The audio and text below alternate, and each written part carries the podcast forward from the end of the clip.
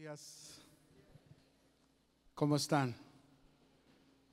Voy a pedir si van conmigo, por favor, a Mateo capítulo 1, verso 23. Como bien decía Irán, todos los pastores, ¿verdad? El pastor Chuy anda allá en Cancún, en aquel evento, ¿verdad? Tan bonito que se está celebrando allá el Congreso de Matrimonios. Y bueno, hoy me tocó compartir con ustedes la palabra, así que Vamos a leer Mateo 1.23, de donde tomamos el tema. A lo mejor algunos por el título pensarán, hermano, pero eso es para Navidad, ¿verdad? Emanuel. Pero se va a dar cuenta que esta palabra nos va a enseñar mucho. Dice aquí, he aquí una virgen concebirá y dará a luz un hijo y llamará su nombre, ¿cómo llamará su nombre? Emanuel. Que traducido es Dios con nosotros. Hay, algunas versiones y la traducción correcta dice que, que la traducción sería Dios está con nosotros. ¿Cuántos saben que Dios está con nosotros? Este, este versículo, mis hermanos, es una profecía dicha por el profeta Isaías 750 años antes de que se cumpliese. Y aún quizás, muy posiblemente, imagínese, ¿verdad? Si se dio una profecía 750 años, a lo mejor Dios te da una palabra, no te desesperes.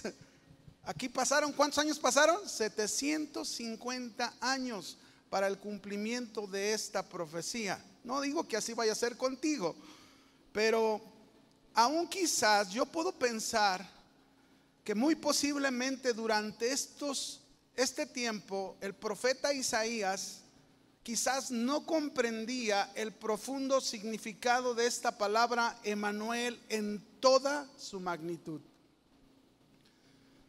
Es importante saber, mis hermanos, antes que nada, que el libro de Mateo, en cuanto a su cronología, es decir, la fecha en que este fue escrito, no debería ser el primer, no es o no, no debería aparecer como el primer evangelio, porque hubo otros evangelios que se escribieron antes que Mateo.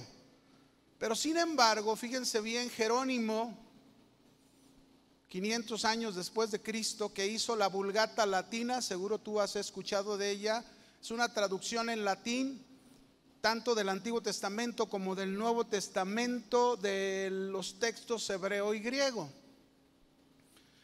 Y de donde viene el orden, precisamente la manera en que Jerónimo acomodó los libros, es el orden que usted y yo tenemos en nuestras Biblias, principalmente la Reina Valera y las demás. Todas las Biblias, todas las traducciones tienen este mismo orden.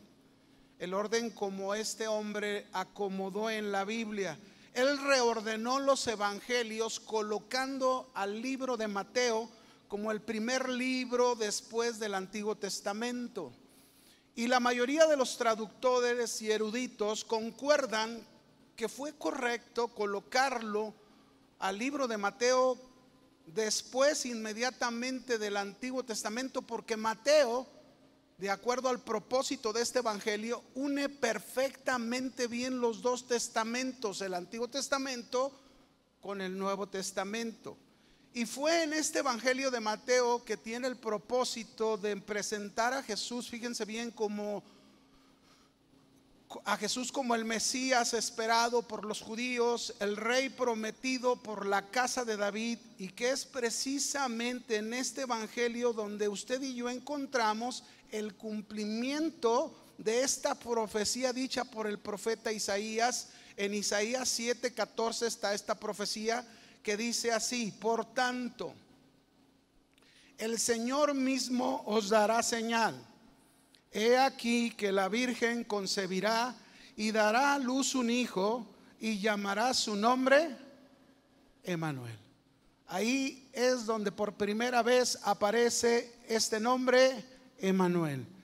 Esta profecía se cumplió en Jesús como el ángel se lo anunció a María y, pero hoy, mis hermanos, hoy precisamente, el día de hoy, vamos a conocer el trasfondo, todo el contexto que encierra esta palabra, Emanuel, en su traducción.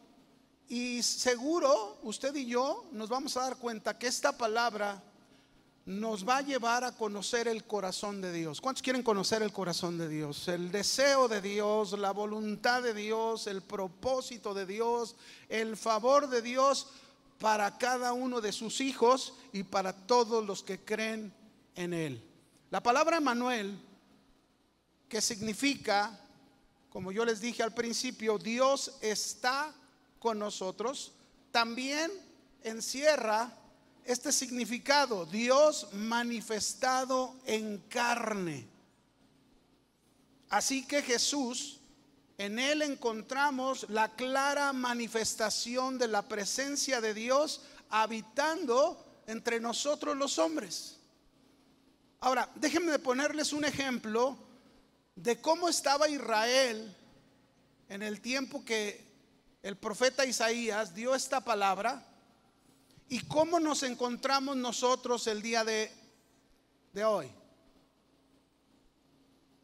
Se cuenta que cierto caballero que no sabía nadar cayó por su desgracia en unas turbulentas e incontrolables aguas de un caudaloso río.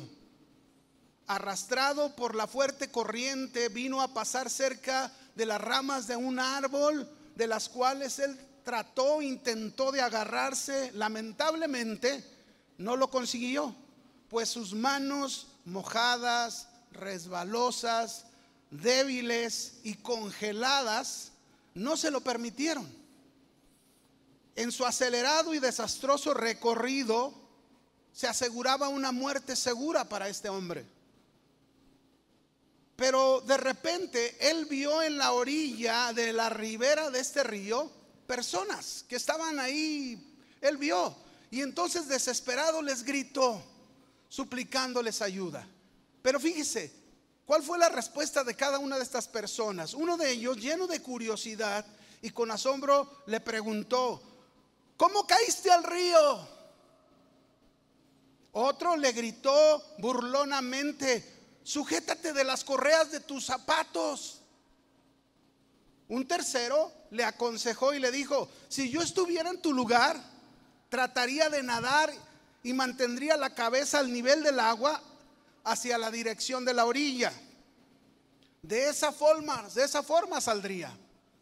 Por último, con muy buenas intenciones, pero con escaso sentido común, uno del grupo le lanzó una linterna, ropa y comida al tiempo que este hombre le advertía y le decía, la próxima vez procura ser prudente. Al final, mis hermanos, este hombre, objeto de burlas, análisis, preguntas, consejos, el pobre hombre terminó ahogándose destrozado por las aguas de este caudaloso río.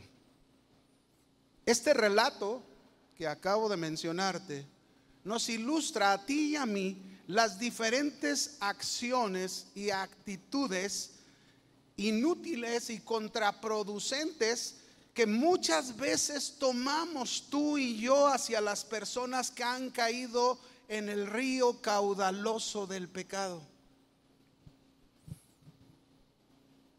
Les pedimos explicaciones, les damos consejos, les gritamos regaños, les hacemos burlas, chistes y algunas otras veces les damos algunas cosas por ahí.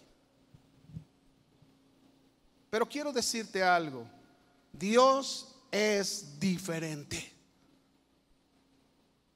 ¿Cuántos saben que Dios es diferente a nosotros? Dios es diferente, Dios no hace las cosas así como nosotros. Dios completamente distinto a nosotros. Fíjate bien, cuando tú y yo e Israel estábamos hundidos en el pecado, arrastrados por la corriente de este río de maldad, sufriendo las dolorosas consecuencias de nuestros actos, de nuestras acciones, el Señor no nos interrogó para que le informáramos de cómo nos hemos, nos hemos vuelto pecadores. No, Dios no se burló de nuestra desgracia. No nos condenó por nuestra necedad. No nos lanzó un salvavidas para que flotemos. No nos entregó una linterna para iluminar nuestras tinieblas, ni nos envió una buena provisión de comida. No, Dios no hizo eso. Cuando Israel, tú y yo éramos siendo arrastrados, hundidos por el pecado, por la corriente de maldad, ¿sabes qué hizo Dios? Dios se presentó en persona, Emanuel. Se lanzó al río de la maldad para rescatarnos, para perdonarnos, para salvarnos, para darnos una nueva vida. Y escúchame bien, no solo eso, una nueva vida, pero ya no más solo, sino con su presencia. Emanuel, Dios está con nosotros. ¿No le da gusto, hermano? ¿No le da regocijo? No lo merecíamos, pero por su amor, así Dios lo ha hecho. Y déjeme decirle, ¿Cuál es el deseo de Dios? ¿Cuál ha sido siempre el deseo del corazón de Dios para nosotros? Dios desde un principio, usted lo puede ver en la palabra, Él quería que el hombre, su máxima creación, usted y yo somos la máxima creación de Dios en la tierra.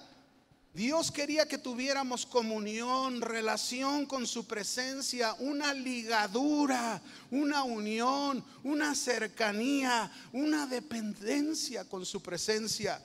Fuimos creados para eso, para no no para vivir alejados o separados de su presencia. Y hay muchos que se encuentran divorciados incluso con la presencia de Dios. Increíble. Y vienen a las iglesias Génesis capítulo 1, verso 26, rápidamente voy a tratar de irme para que usted vea conmigo. Entonces dijo Dios, ¿quién dijo? Dios. Esta palabra es bien importante porque Dios en el hebreo, en Génesis, se traduce de una palabra que es Elohim. Y Elohim significa el supremo, el poderoso, el juez, el rey, pero es una palabra también que habla en una pluralidad, haciéndonos de esta manera referencia. Cuando se usa la palabra Dios, Elohim, hace referencia al Padre, al Hijo y al Espíritu Santo. Y, lo confirmamos porque dice, y dijo Dios, hagamos. ¿En qué tiempo está este, este, este hagamos? Plural. Padre, Hijo y Espíritu Santo, nuestro Dios en toda su plenitud, hagamos participando en la creación. Hagamos al hombre nuestra imagen, nuestra, fíjese otra vez, nuestra imagen, conforme a nuestra semejanza, la plenitud de Dios, ¿verdad? Y señoré en los peces del mar, en las aves de los cielos, en las bestias, en toda la tierra, en todo animal que se arrastra sobre la tierra. Y creó Dios, recuérdelo, esta palabra Elohim, Padre, Hijo y Espíritu Santo en la creación, ¿verdad? Y creó Dios al hombre a su imagen, a imagen de Dios lo creó, varón y hembra, los creó. Estos versículos nos muestran claramente la presencia misma de Dios en toda su plenitud en toda su plenitud, como ya te lo dije, creando al hombre y teniendo comunión con el hombre. Y en su contexto de este pasaje, podemos ver cuál es la voluntad, el deseo del corazón de Dios cuando hizo al hombre, ¿verdad? Desde el principio. ¿Qué encontramos ahí? Número uno, en, en la plenitud de su presencia, Dios quería bendecirnos siempre. Porque Él bendijo al hombre. Una vez que lo creó, ¿qué hizo? Lo primero que hizo, lo bendijo. Dos, les mandó que poblara la tierra, que tengamos fruto. Tres, que seamos una influencia sobre la tierra. Y cuatro, que tuviésemos autoridad sobre lo creado por Dios en la tierra. Pero no solo eso, mis hermanos, no solo Dios era el deseo de su corazón. Dios le hizo un huerto al hombre. Una vez que lo hizo, le hizo un huerto maravilloso para que el hombre viviera ahí. Usted lo ha oído ahí en Génesis, ¿verdad? Capítulo 2. Este huerto conocido como el huerto de Edén. Este huerto simbolizaba el cielo en la tierra. Este huerto representaba el paraíso de Dios en la tierra. Y Dios ahí, en este huerto, le dio mandamientos al hombre para que los obedeciera, les proveyó todo lo que necesitaban, les proveyó alimento suficiente, les proveyó agua suficiente, les, les proveyó una compañía, ¿verdad? Un, un varón y una mujer para hacer toda una familia. ¡Qué maravilloso! Ahora, si usted observa desde ahí, Dios tenía comunión con su presencia. El Dios en todas, nuestro Dios en toda su plenitud, tenía comunión con el hombre, tenía una relación con el hombre. Por eso le dio mandamientos, por eso le proveyó todo lo que el hombre necesitaba. Pero sobre todas las cosas, ¿saben qué fue lo que lo más importante que Dios les proveyó a los hombres? ¿Saben qué fue lo más importante? Su presencia. Su presencia. La gracia de poder contar con Dios siempre y tener una relación con Él y que estaría con ellos. Emanuel, Dios está con nosotros. Muchos hoy en día Tristemente, Dios les ha provisto todas estas cosas que mencioné anteriormente, pero personas cristianas y no cristianas también se conforman con una vida material, afanados en este mundo por una vida material, por obtener más y más cosas en lo, en lo, material. Y no quiero decir que no necesitemos, todos necesitamos un lugar donde vivir, un trabajo para, para tener recursos, ¿verdad? Todos lo necesitamos, pero no podemos poner eso en primer lugar antes que la presencia de Dios mismo. No podemos, pero sin embargo, muchas personas se han conformado con lo material, se han apegado tanto a este mundo, a las cosas de este mundo, que no necesitan más de la presencia de Dios y algunos supuestamente te dicen que sí lo necesitan, pero a su manera. Mira, existen muchísimos años atrás filosofías creadas en las mentes de los hombres que contradicen este tema que se estoy hablando. Dios está con nosotros que desea tener una comunión, una relación íntima y personal con nosotros. Por ejemplo, quizás muchos han oído el deísmo. El deísmo es una doctrina filosófica antiguísima que reconoce, si reconocen los deístas, reconocen la existencia de un Dios, de un Dios, pero que no admiten ellos revelación alguna ni comunión ni relación alguna con ese Dios. Imagínense, ¿no? No se puede relacionar uno, no, se, no puede uno tener revelación de Dios, contacto con Dios, según ellos. Hay otra filosofía conocida como el panteísmo. Esta filosofía creada en la mente de los hombres que afirma que toda la naturaleza es Dios. El sol es Dios, la luna es Dios, las montañas es Dios, los ríos es Dios. Por eso ahí vemos al hombre creando sus propios dioses, ¿verdad? Ahora, ante estos pensamientos filosóficos, sea deísmo, sea panteísmo o cualquier ismo que podamos escuchar, creado en la mente del hombre, no son doctrinas ni verdades de Dios Usted sabe que la única manera en que un hombre puede conocer a Dios es por la revelación de Dios. ¿Sí o no, hermano? ¿Y dónde está su revelación? En su palabra. Y la revelación suprema es Jesucristo.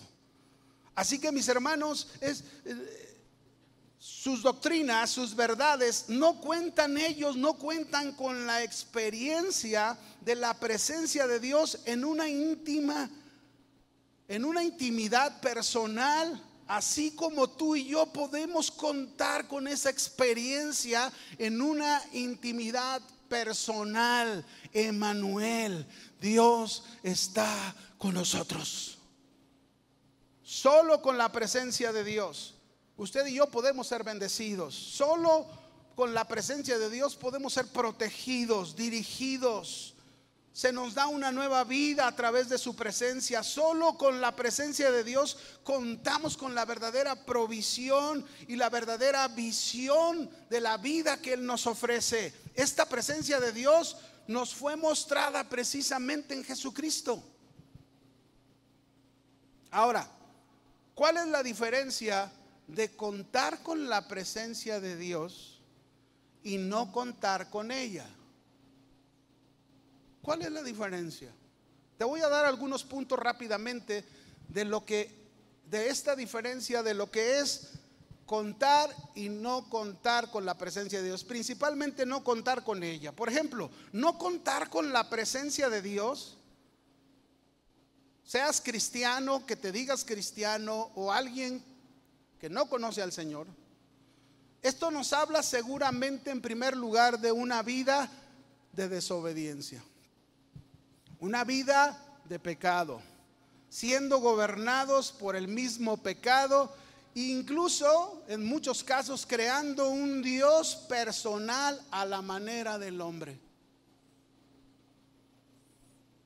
Y la misma palabra lo dice. Por ejemplo, si tú vas conmigo a Romanos 1, 18, ahí Dios lo, muestra, cómo el hombre sin la presencia de Dios está perdido, completamente perdido.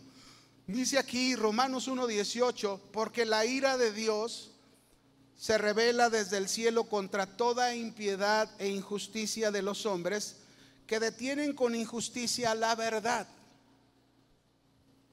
Porque lo que de Dios se conoce les es manifiesto, pues Dios se lo manifestó porque las cosas invisibles de Él, su eterno poder y deidad, se hacen claramente visibles desde la creación del mundo, siendo entendidas por medio de las cosas hechas, de modo que no tienen excusa. Es decir, todo lo que Dios ha hecho, el sol, la luna, el universo, los ríos, las montañas, los animalitos, los animales grandes, el mar, todo, todo, todo, mis hermanos, nos habla de un creador, de Dios. No hay excusa para decir que no, ¿verdad? Verso 21, pues habiendo conocido a Dios, es decir, habiendo visto toda esta revelación general de Dios en su creación, no le glorificaron como a Dios, ni le dieron gracias, sino que se envanecieron en sus razonamientos y su necio corazón fue entenebrecido. Profesando ser sabios, se hicieron necios y cambiaron la gloria del Dios incorruptible en semejanza de imagen de hombre corruptible. Vea, crearon sus propios dioses.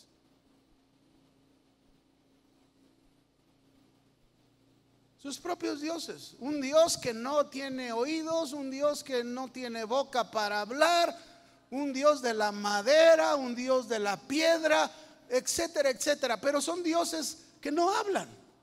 Son dioses que no te redarguyen. Son dioses que no te exigen. Porque es creado por el mismo hombre. No pueden tener relación porque no tiene vida. Ningún Dios de estos tiene vida. Por eso, no contar con la presencia de Dios es llevar una vida en el pecado, una vida en desobediencia. ¿Cómo está tu vida el día de hoy? No contar con la presencia de Dios nos habla también de una vida religiosa, basada más en lo que se hace que en la presencia de Dios no con una verdadera intimidad con Él. Esto también nos habla de no tener necesidad de la presencia de Dios. Por ejemplo, en Mateo 15, versos 7 al 9, dice la escritura, Jesús hablándole a los religiosos de su tiempo, hipócritas, bien profetizó de vosotros cuando dijo Isaías, este pueblo de labios me honra. Fíjese, hacen cosas religiosos, hacen cosas, rituales, ceremonias, en este caso, hasta con sus labios dice, honran a Dios, mas su corazón, ¿dónde estaba el corazón? Lejos de Dios. Pues en vano me honran, enseñando como doctrinas mandamientos de hombres. Qué terrible, mis hermanos. Qué terrible es esto. No contar con la presencia de Dios también nos habla de las personas que carecen de fe, de confianza, de convicción, que dudan de lo que Dios puede hacer por ellos. Y no porque Dios no pueda estar con ellos o Dios no pueda hacer algo por ellos, sino por su incredulidad. La misma escritura lo dice en Hebreos capítulo 11, verso 6 Seguro te lo sabes de memoria, ¿verdad? Porque sin fe es imposible agradar a Dios. Sin fe no se puede agradar a Dios. Sin confianza no se puede agradar a Dios. Y dice ahí, porque es necesario que el que se acerca a Dios crea. Ahí es donde se ocupa la fe. Crea que le hay y que es galardonador o el que recompensa a los que confían en Él. Todas estas características se pueden ver en una persona que no cuenta con la presencia de Dios. No contar con la presencia de Dios también nos habla de aquellas personas que solo buscan a Dios por un beneficio. Pero una vez que obtienen el beneficio, viven lejos de su presencia, sin compromiso, sin agradecimiento, confiando en sí mismos.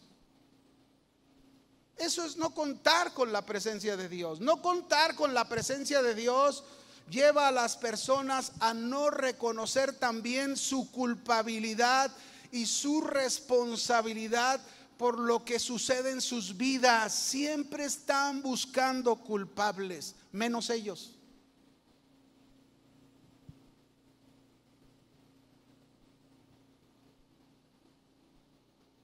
Así es como está el hombre sin la presencia de Dios. Por eso el hombre trata supuestamente de huir y de esconderse de la presencia de Dios por su pecado, como lo hicieron Adán y Eva cuando fallaron, ¿verdad? Trataron de esconderse supuestamente de la presencia de Dios. El hombre trata de vivir aparentemente este, sin reconocer su presencia la palabra esconder significa apagar y endurecer. Fíjense qué tremendo, ¿verdad? No es que nos podamos esconder. ¿Quién se, quién se podrá esconder de la presencia de Dios? Ni el, ni el no creyente ni el creyente. ¿Quién se puede esconder? Nadie. El bien lo dijo el rey David en el Salmo 139, ¿verdad? Verso 7, ¿a dónde me iré de tu espíritu? ¿A dónde huiré de tu presencia? No, no, no podemos hacerlo. No podemos escondernos de la presencia de Dios. Muchas veces hacemos tantas cosas, mis hermanos, y hacemos muchas cosas que no están bien hechas y que no reconocemos muchas veces y que Dios nos está viendo. Emanuel, Dios está con nosotros.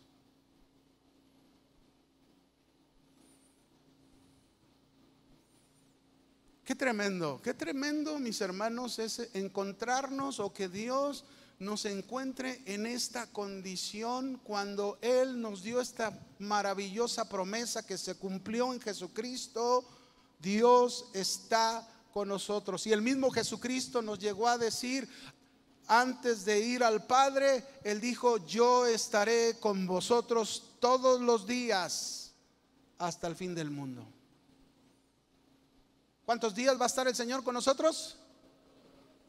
¿Cuántas horas va a estar el Señor cada día con nosotros? 24 horas, los, las 365 días del año, Él va a estar, su presencia está con nosotros. Emanuel. Y tenemos que estar conscientes de eso, hermanos. Dios está con nosotros. Todo lo que tú y yo hagamos a escondidas, todo lo que tú y yo hagamos ocultas, Dios está con nosotros. Dios nos está viendo. Pero podemos estar sin contar con la presencia de Dios. Sin, sin, sin tener a favor la presencia de Dios para con nosotros. Por eso déjame mostrarte ahora lo contrario. Déjame mostrarte lo que es contar con la presencia de Dios. ¿Qué sucede cuando contamos con la presencia de Dios? ¿Qué experiencias llegamos a vivir en nuestra vida cuando contamos con la presencia de Dios? Y lo vamos a aprender a través de un personaje bíblico que es el profeta Elías. Ve conmigo, Primera de Reyes, capítulo 17 versículo 1. Si tú quieres contar todos los días realmente de tu vida con la presencia de Dios, mira la experiencia de este profeta, Emanuel, Dios está con nosotros. Primera de Reyes, capítulo 17, versículo 1, ¿lo tiene? Entonces Elías Tisbita que era de los moradores de Galat, dijo a Acab, escuche a este hombre, vive Jehová Dios de Israel, en cuya presencia, ¿qué? Estoy. ¿Cuántos de ustedes pueden decir lo mismo que el profeta Elías, en cuya presencia estoy?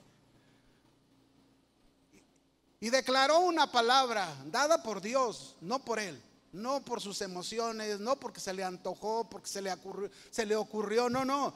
Dios le dijo que hablara esas palabras delante del rey Acab, el rey de Israel, y dijo, vive Jehová en cuya presencia estoy, que no habrá lluvia ni rocío en estos años, sino por mi palabra.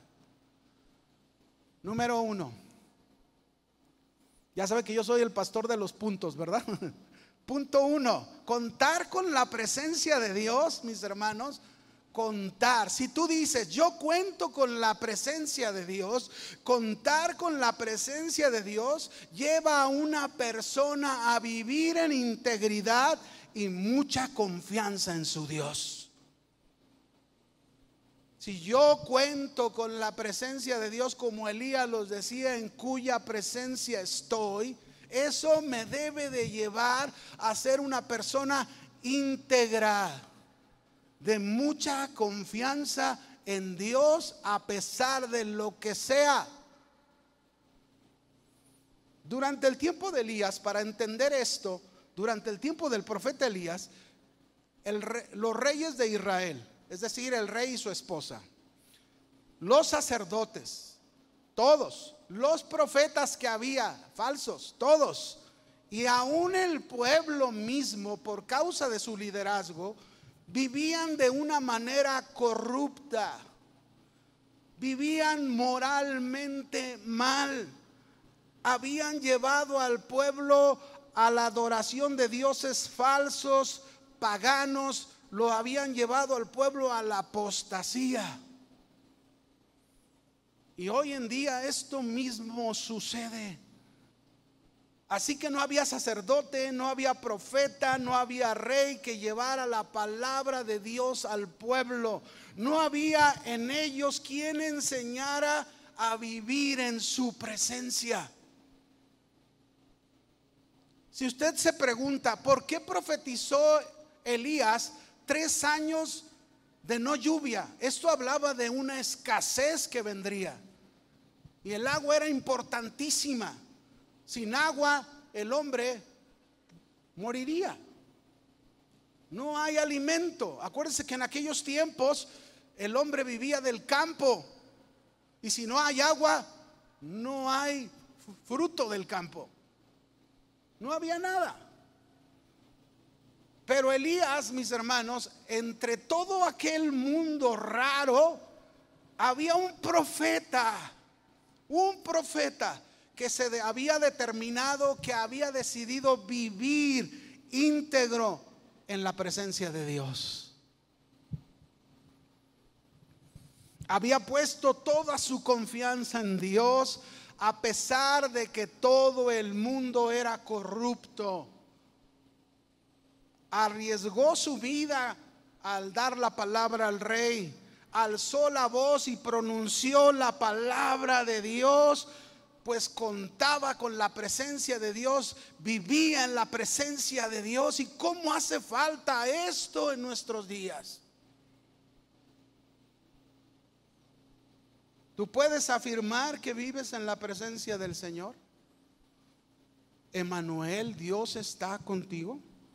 Que a pesar de cómo está el mundo cada vez más de cabeza, de cómo se vive, se piensa en este mundo, Tú te has determinado como Elías de vivir en integridad y arriesgar tu vida para pronunciar y proclamar la palabra de Dios.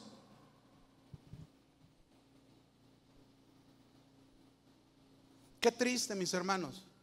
Qué triste en nuestros días ver líderes cristianos que se dicen cristianos corruptos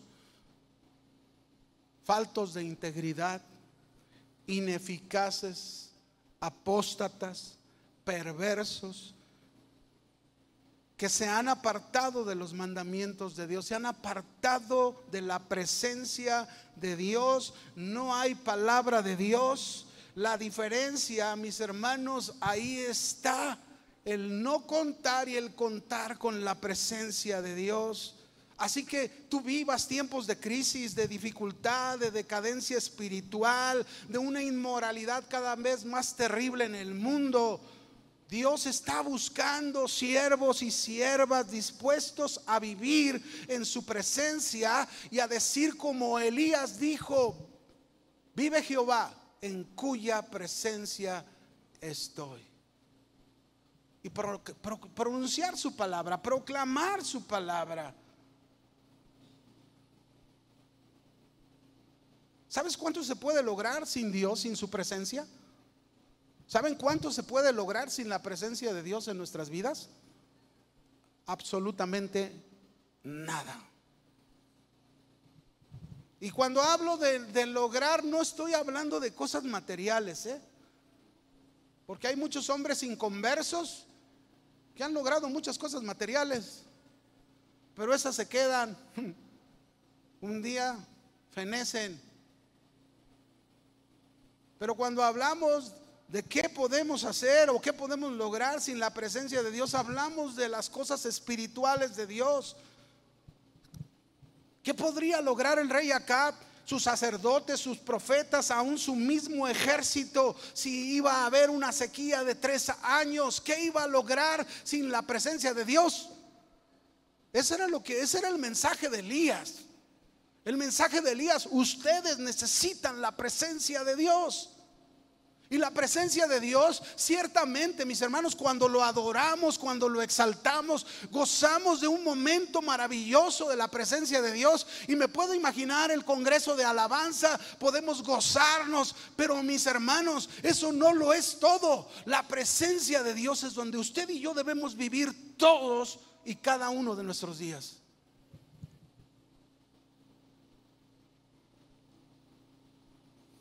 Contar con la presencia de Dios, por eso, mis hermanos, demanda de nosotros integridad, demanda confianza. Muchas veces usted y yo queremos ver cosas grandes, maravillosas de la presencia de Dios, pero esto no será posible si no somos íntegros en su presencia.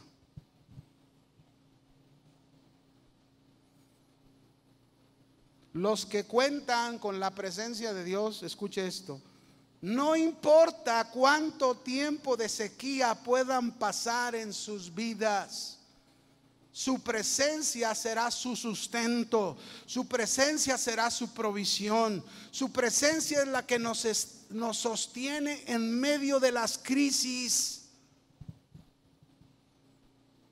Pero necesitamos ser íntegros y confiados en Él. No llevar una doble vida. ¿No llevar una qué? Una doble moral. como muchos cristianos viven dentro de la iglesia, con una doble moral, una doble vida. No, es tiempo de que nos determinemos, es tiempo de que digamos, Señor, yo no puedo seguir viviendo con esta doble vida, con esta doble moral. Mire, hace unos días alguien me, me facilitó un video de una cantante cristiana muy conocida. ¿eh? Me gustó porque, bueno, yo espero que su testimonio sea verdad. Ella dio su testimonio. Y ella contaba en su testimonio cómo por muchos años, fíjense bien, por muchos años estuvo ella participando en las iglesias, dirigiendo la alabanza con ese don que tiene dirigiendo la alabanza, pero con una doble vida. Con una doble moral. No se puede decir que cuentas con la presencia de Dios. No se puede decir, vive Jehová en cuya presencia estoy si no estoy en integridad en su presencia, ni confiando en Dios, sino confiando en mí mismo, confiando en lo que yo puedo hacer, en la capacidad quizás de lo que Dios me ha dado, y me muevo en eso, pero no llevo una vida moral como Dios quiere. Eso es lo primero que pasó con el profeta Elías. Por eso el profeta Elías pudo dar semejante palabra al rey Acab por mi palabra no va a llover en tres años. Porque Dios le había dicho eso. Vamos a seguir. ¿Qué es contar con la presencia de Dios? Número dos, Primera de Reyes 17, verso 2 y 3.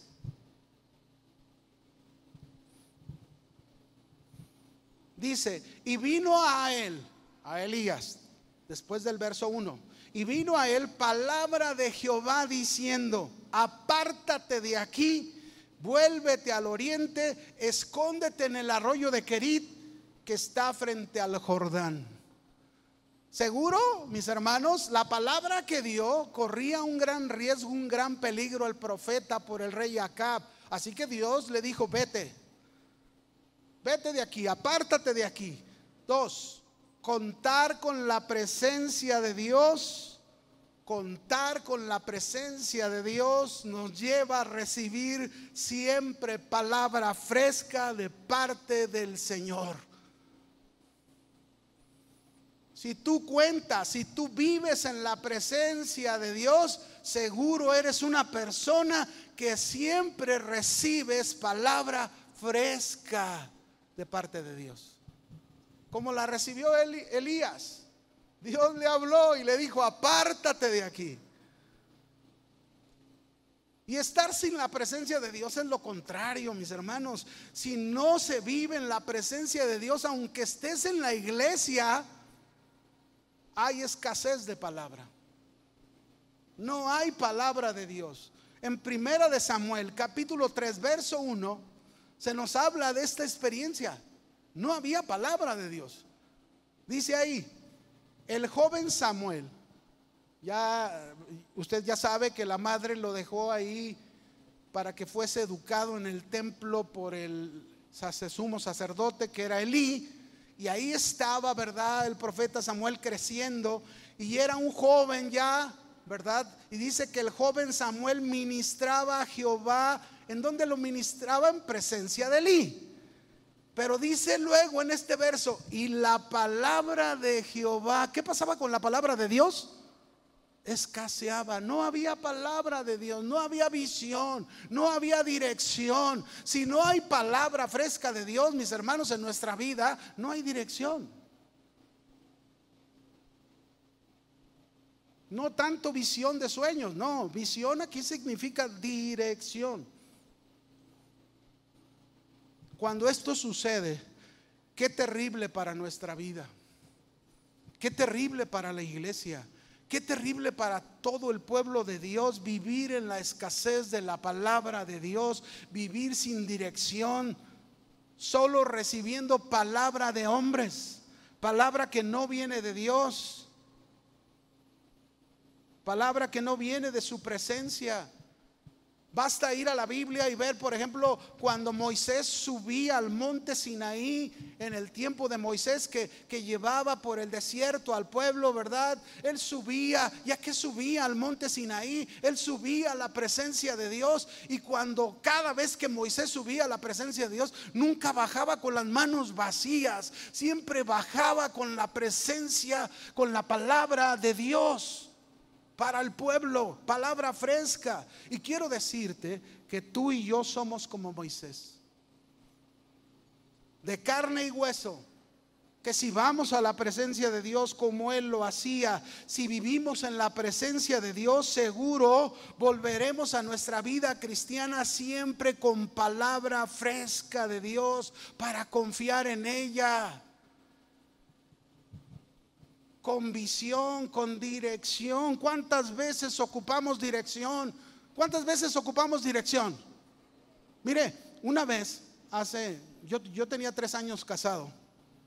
Ya lo he contado esto, pero creo que queda muy bien el ejemplo. Teníamos tres años de casado, mi esposa y yo.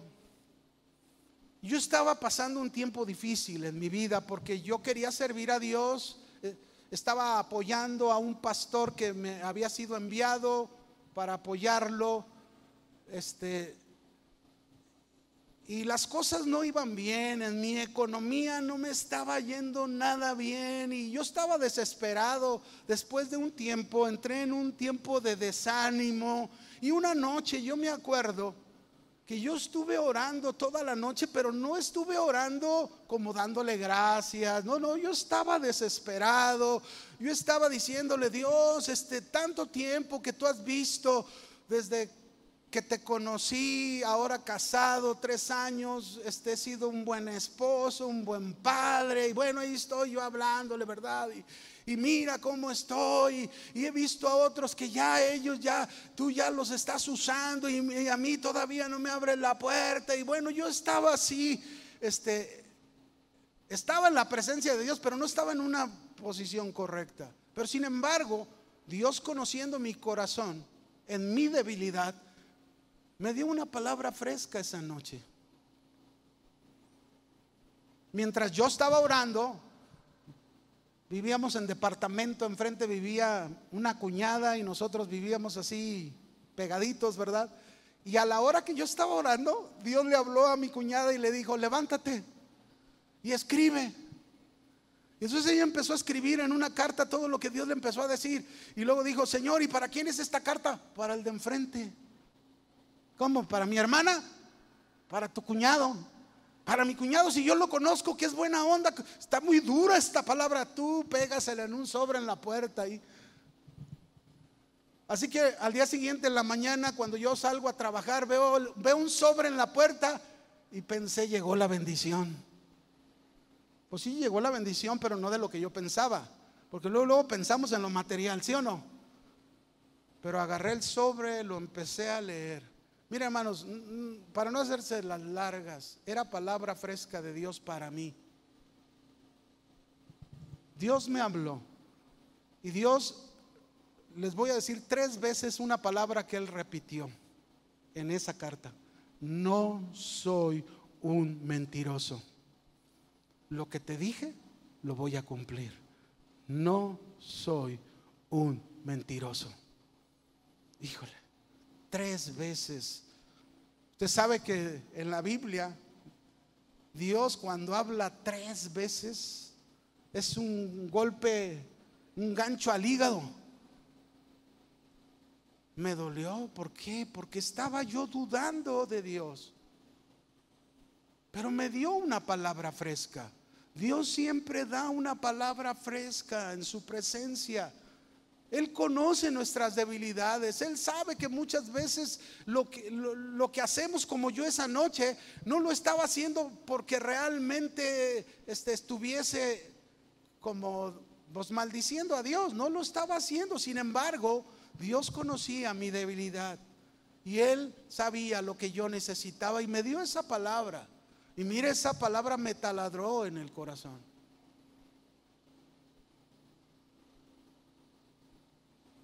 Qué tremendo es el Señor. Siempre nos va a dar una palabra fresca. A lo mejor tienes problemas en tu matrimonio. A lo mejor tienes problemas en tu familia. Pero yo me pregunto, ¿vives en la presencia de Dios como lo decía Elías? Emanuel, Dios está contigo. ¿Por qué no has ido a la presencia de Dios? ¿Por qué no has esperado una palabra fresca de parte de Dios como Dios sabe hacerlo en momentos de crisis. Y esperar que Dios te hable, esperar que Dios te diga. Esas son las experiencias que se viven en la presencia de Dios. En Emanuel Dios está con nosotros. Una palabra que sale del corazón de Dios. Una palabra, mis hermanos, que te va a llevar a cambiar, a ser distinto, a ser diferente a los que no cuentan con la presencia de Dios. El punto aquí es no desanimarnos en los momentos difíciles, en los momentos de sufrimiento, de dolor, es buscar la presencia de Dios, es confiar en su presencia, es estar seguros. ¿Cuántos saben que nuestro futuro está asegurado en la presencia de Dios? Fíjense bien lo que le dije. ¿Cuántos saben que nuestro futuro está asegurado? ¿Dónde? Si estás fuera de la presencia de Dios, ¿cómo puedes pensar que tu futuro está asegurado? Si vives una doble vida, una vida de doble moral, ¿cómo puedes pensar que tu futuro está asegurado? Imposible. Eso no puede ser posible. Vamos a una tercera. Tercera cosa de contar con la presencia de Dios. Primera de Reyes 17, 4 y 5. Le dijo Dios a Elías, beberás del arroyo. Yo he mandado a los cuervos que te den ahí de comer. Y él fue e hizo conforme a la palabra de Jehová, pues se fue y vivió en el arroyo de Kerib, que está enfrente del Jordán. Número 3 contar con la presencia de Dios nos debe de llevar a una obediencia total, por la cual, fíjense bien, a una obediencia total, por la cual experimentaremos la mano poderosa de Dios. ¿Cuántos dicen amén?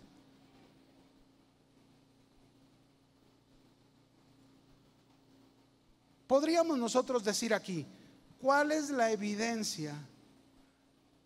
¿Cuál sería la evidencia de que se cuenta con la presencia de Dios?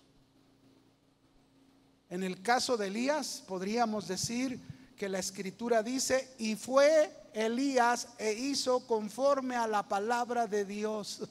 Obediencia total. Esa es la evidencia. Cuentas con la presencia de Dios, Tienes una obediencia total a Él. Y por esa obediencia total vas a experimentar la mano poderosa de Dios en tu vida. Mis queridos hermanos, Emanuel, escúcheme, Emanuel no habla de un Dios alejado de nosotros. No habla de un Dios harto de escucharnos, disgustado siempre con nosotros. No habla de un Dios ajeno a nuestras desgracias, indiferente a nuestras luchas e insensible a nuestras lágrimas. No, Emanuel es Dios, está con nosotros en nuestras luchas, en nuestras decepciones, en los momentos difíciles que pasamos así como Elías lo estaba viviendo. Emanuel significa Dios está con nosotros en nuestras tentaciones, en nuestras debilidades, Elías pasó por eso, por debilidades, y Dios no lo dejó, Dios no lo desechó, Dios estuvo con él y lo levantó.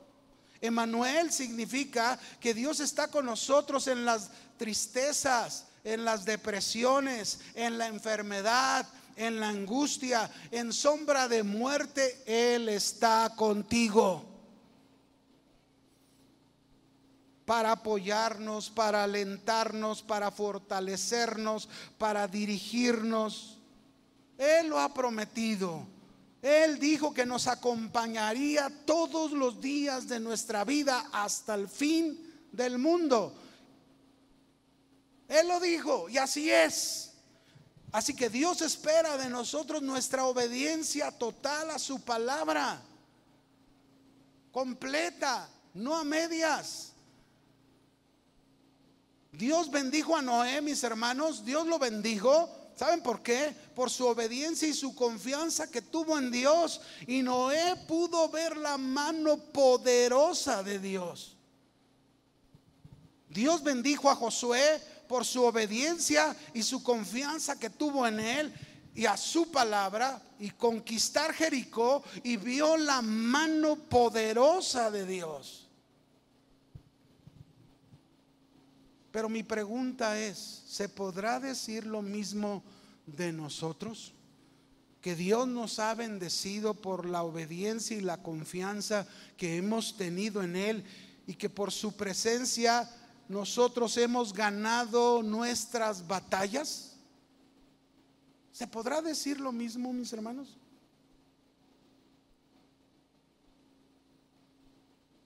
Emanuel, Dios está con nosotros. No es un Dios de adorno.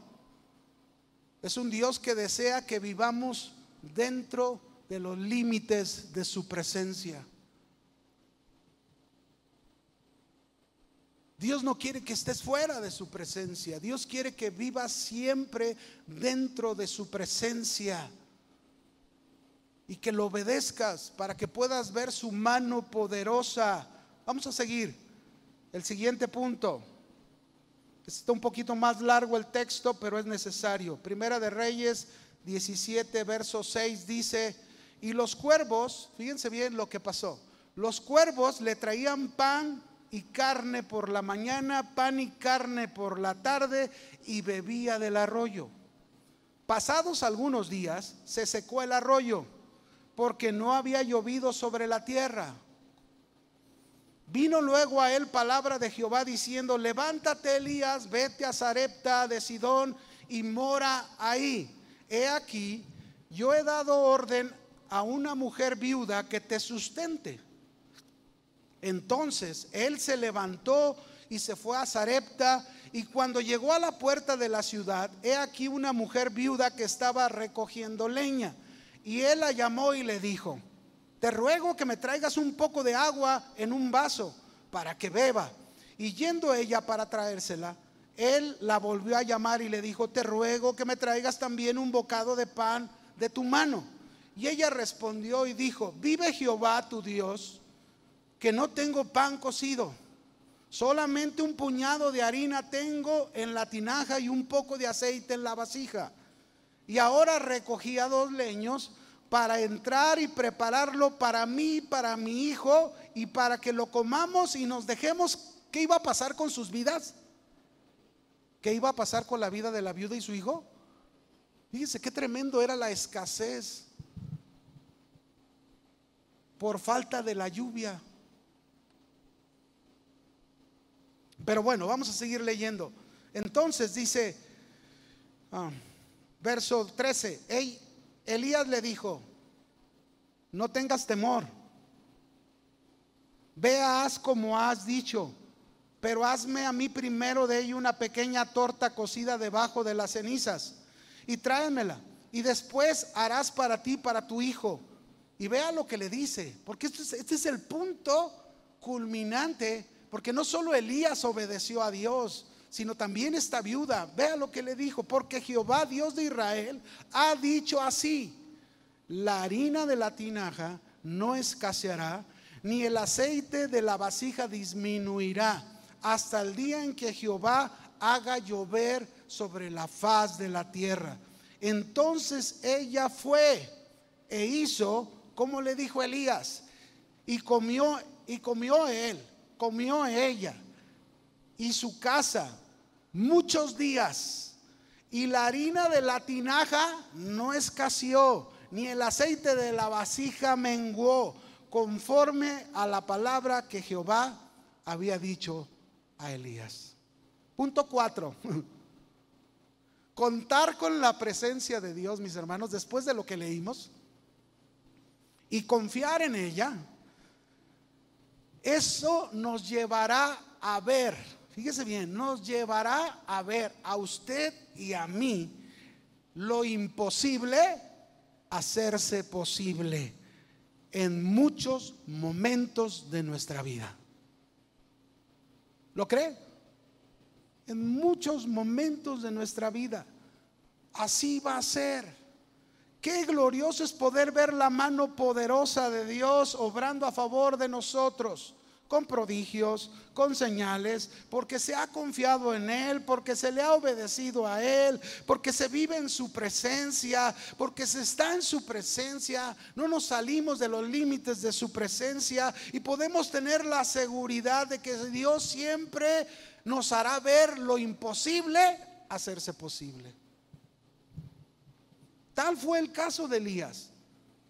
Después de haber obedecido él a Dios y haber declarado que no habría lluvia por tres años, como era de esperarse, ¿verdad? Habría escasez en la tierra, pero Elías confiaba en que Dios estaba con él, su presencia estaba, él vivía en su presencia. Y podemos ver y podemos ver en este relato cómo Dios le envió cuervos para darle de comer. Y esto es lo que Dios quiere seguir haciendo con nosotros. Él quiere que tú vivas en tu propia vida y en tu experiencia, no solo en las historias bíblicas, que tú vivas por contar con la presencia de Dios, que lo imposible se vuelve, ¿qué? Posible. ¿Cuántas veces, mis hermanos, Dios nos ha enviado cuervos? ¿Cuántas veces Dios nos ha enviado cuervos a nuestras vidas en tiempos difíciles, en tiempos de escasez, en tiempos de problemas? Dios ha enviado sus cuervos y ha hecho lo imposible posible. Mire, yo le puedo contar algunas cosas. Hace unos años, unos cinco años aproximadamente, saliendo de la reunión, de una reunión de novios, ya eran como, creo que es, en esa ocasión incluso teníamos, tuvimos una cena navideña, ya era tarde, mi esposa andaba de viaje con mi hija, no estaba, yo había venido solo. Entonces cuando yo salí de aquí eran como las 11 de la noche, iba en mi camioneta, le di vuelta aquí al puente en retorno y, y, y terminando en cuanto salgo, paz, que truena mi camioneta, ¿verdad? Se me descompuso mi transmisión. Entonces tuve que hablarle a la grúa, marqué a la del seguro. Yo recuerdo que ese día llegué como a la una de la madrugada a mi casa, ¿no? Ya con todo y, camioneta en grúa. Pues yo, yo, llegué a mi casa y yo pensaba, dije, pues ni modo, nos va a tocar movernos en camioncito, ¿no? Pero el primer mes, después de que me pasó eso, Dios me mandó unos primeros cuervos unos cuervos que me dijeron, pastor, mire, aquí está, le prestamos nuestro auto y me prestaron su auto todo un mes. Y yo dije, Señor, gracias, qué bendición. ¿Quién puede hacer eso, hermano? Pues Dios. Cuando se acabó el mes, ya yo ya tenía pena, le dije, hermano, no, ya toma tu carro. Justo en ese momento vino otro hermano y otro hermano y otro hermano. Digo, hagan fila pues para prestarme, ¿verdad? Y así todo el año. Pero no, no, no se crea. Nomás le acepté a uno, un mes siguiente me prestó su auto, otro mes. Después de ese mes, Dios envió un cuervo que yo no lo esperaba, que yo no sabía. Y este cuervo Dios le puso en su corazón y me dijo, hermano, el Señor me dijo que usted debe de tener su carro. Y sembró para que comprara un auto. ¿Quién hace lo imposible posible? ¿Quién hace lo imposible posible? Dios. Podría hablarle de muchas experiencias cuando contamos con la presencia de Dios, cómo Dios hace de lo imposible posible. Pero necesitamos estar en su presencia. Necesitamos confiar y obedecer en su presencia. Es la única manera en que vamos a poder ver lo imposible hacerse posible. Mire, el día de ayer me gozaba porque en los anuncios había dos personas. Antes que pedir, ellos daban gracias a Dios. Y una de esas personas daba gracias a Dios porque se estuvo orando más de un mes porque tenía cáncer, tenía tumor y durante todo ese tiempo se estuvo orando, pasó el mes y ella subió ahí, se le hizo ahora en julio una biopsia para ver cómo estaba y al hacerle la biopsia, ¿qué cree que pasó? No había nada de cáncer, nada de tumor. Esa es la presencia de Dios. Ese es el Dios con el que tú y yo contamos. Ese es el Dios que está con nosotros. Ese es el Dios que está a nuestro favor. Pero ese Dios nos demanda integridad. Ese Dios nos demanda escuchar esa palabra fresca que nos da. Ese Dios nos demanda obediencia. Ese Dios nos demanda que confiemos en Él, que esperemos en Él. Y Él siempre, siempre hará cosas como lo hizo con Elías, no solo le proveyó en el arroyo de Kerib, lo mandó con una viuda que ni recursos tenía, pero también ese es el Dios que hace jaque mate. ¿Cuántos saben que Dios sabe hacer jaque mate? Wow. A veces ni nos imaginamos, ¿verdad? Y así Dios lo envió con la viuda no solo Elías necesitaba comer, sino que también la viuda y su hijo necesitaban comer. Y cuando fue con la viuda, el aceite de la tinaja, la harina, no escaseó hasta que volvió a llover en la tierra. Emanuel, Dios está con nosotros. Esa es la promesa de Dios. Déjeme ir al último punto. Hay muchas cosas que podría decirle, ¿verdad? Pero el tiempo se nos va. Déjeme contarle la última porque esta es la última. Primera de Reyes 17, 17 al 24. No lo vamos a leer para tomar tiempo. Usted vio que Dios hizo el milagro de que el aceite y la harina no escaseó. Pero también, mis hermanos, contar con la presencia de Dios, el quinto punto, que lo sacamos de aquí de Primera de Reyes 17, 17 al 24, sucedió algo triste después de, de aquel suceso, ¿verdad? El hijo de la viuda enfermó gravemente y murió. Y entonces la viuda, pues triste, le dijo al profeta, ¿qué tienes en mi contra? Has venido a recordarme mis pecados y a castigarme con la muerte de mi hijo.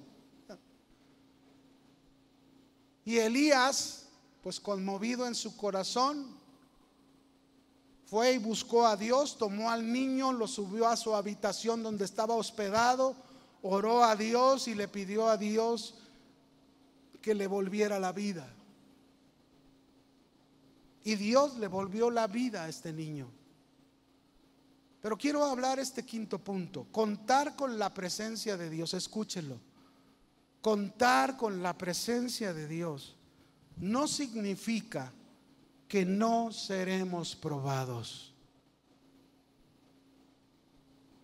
No significa que no enfrentaremos momentos difíciles.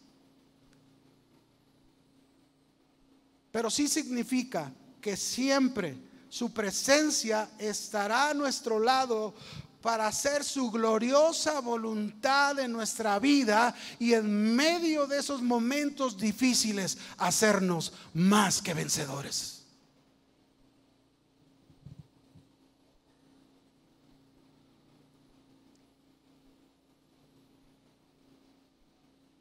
Va a haber momentos difíciles. Yo recuerdo en el 2020, cuando estaba en su pleno apogeo la pandemia del COVID. A mi esposa le dio por allá en el mes de julio del 2020. Y fue una semana muy, muy difícil.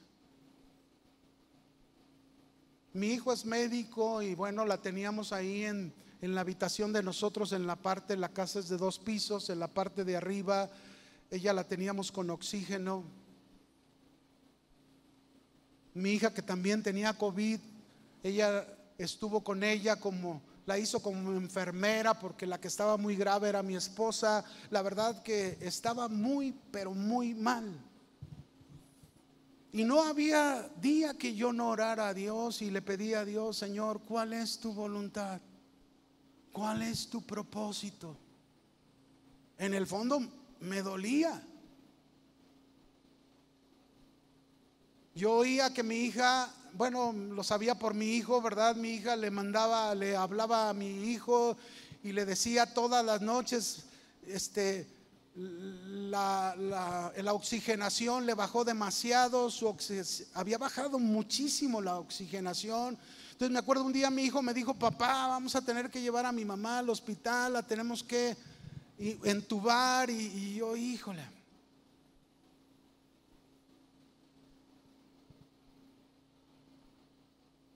Estaba en la presencia de Dios. Confiaba en Él.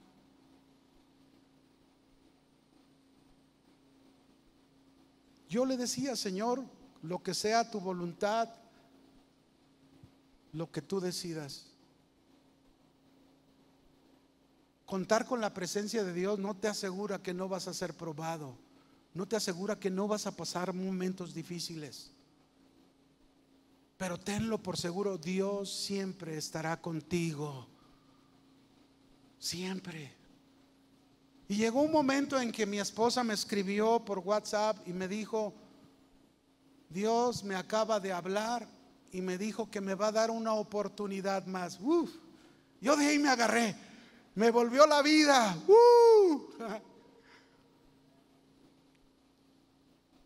Dije, no me voy a quedar sin esposa.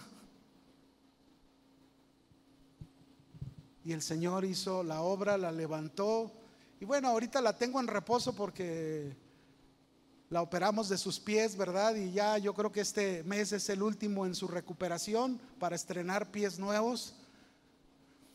Y, pero ha sido una bendición, mis hermanos. Siempre, el, aún en la presencia de Dios, vamos a pasar momentos difíciles, momentos críticos, no solo eso, yo podría hablarte cosas que hemos pasado, pero es parte de la voluntad de Dios. Así que ahora es tiempo de entenderlo. Si estamos en la presencia de Dios, va a haber momentos difíciles, va a haber momentos críticos. Pero es la voluntad de Dios, porque Dios ahí nos va a reafirmar la fe, nos va a hacer que la fe esté más fuerte, más confianza en Dios como Él dijo, ¿verdad? Si eres fiel hasta la muerte, te daré la corona de la vida. ¿Cuántos quieren la corona de la vida? Vamos a ser fieles al Señor en su presencia. Concluyo. ¿Qué tan seguro estás que cuentas con la presencia de Dios? ¿Cómo está tu vida? ¿Estás en integridad? ¿Recibes palabra fresca de Dios en tus problemas? A veces nos gusta tomar las decisiones más fáciles. Ve a la presencia de Dios. Recibe la palabra de Dios que te va a dar dirección. Pero ve a su presencia y espera en su presencia. Obedece a Dios y podrás ver lo imposible hacerse posible. Seguro te va a probar, seguro te vas a pasar por momentos de crisis, pero si su presencia está contigo, siempre vas a ser un victorioso, siempre.